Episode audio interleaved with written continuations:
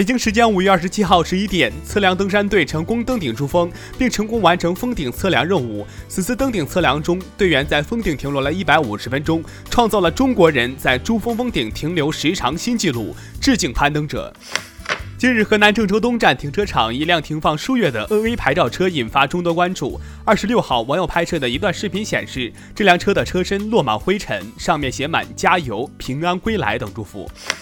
也能将儿子的个人社交账号曝光，账号中他多次晒出自己穿女装的照片，身材姣好，性感热辣。网友温柔重简评论：“很酷诶，做自己想做的，不要管别人说什么。”二十五号，美国明尼阿波利斯市一名黑人男子遭警察暴力执法后死亡。詹姆斯今天更新社交媒体表示愤怒：“你们现在还不理解吗？你们觉得这事不够清楚吗？清醒一点！”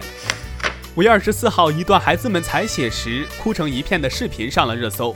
幼儿园小朋友们拿着自己的表格排队等着扎手指采血。最前面的萌娃疼哭了，第二个吓哭了，第三个干脆直接捂上眼睛不敢看。网友评论：虽然怕得直哭，但小可爱们还是乖乖的排好队。五月二十七号，百度宣布升级全国教育招生考试院官网保护措施，同时对三百余所野鸡大学搜索结果进行风险提示。五月二十七号，黄鹤楼景区官博发布关于恢复常态开放的公告，于六月一号恢复开放黄鹤楼楼内展厅、落梅轩演出厅等室内场馆。至此，黄鹤楼公园恢复常态开放。北京时间二十六号二十三点十三分，哔哩哔哩上涨百分之二点四五，市值达一百一十七点六一亿美元，超过爱奇艺一百一十六点七二亿美元的市值，今年以来涨幅近百分之八十。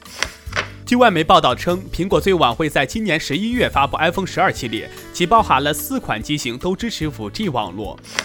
日前，全国政协委员巩汉林表示，受新冠肺炎疫情影响，文化产业受到冲击，建议剧场采用云上和观众交流，和传播平台达成合作，并向观众收取一定门票，这会解决一些问题。